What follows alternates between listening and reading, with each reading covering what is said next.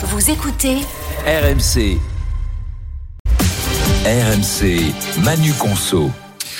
On essaye parce que Manu, tu nous expliques ce matin que le nombre de bornes électriques continue d'augmenter, mais elles sont de moins en moins fiables. Oui, alors le premier point euh, positif, c'est qu'effectivement, euh, il y a de plus en plus de bornes de recharge électrique. Hein, euh, on nous avait euh, annoncé un objectif de 100 000 points de charge en France pour l'année 2021.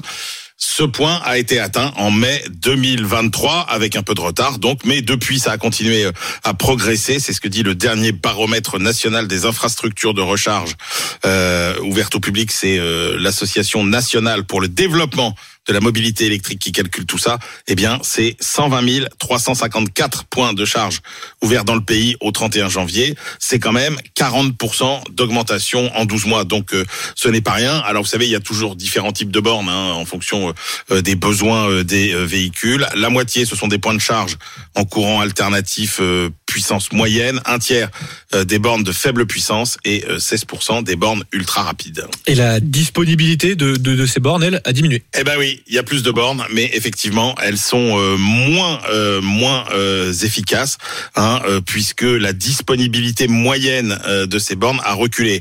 il y a un an, on avait, selon les catégories de bornes qu'on a évoquées, entre 78 et 83 de fiabilité. Un an plus tard, la disponibilité de ces bornes, eh bien, a reculé de 3 à 7 points. Concrètement, bah, ça signifie que euh, ces bornes sont plus souvent en panne, ont plus souvent besoin de maintenance euh, qu'il y a un an.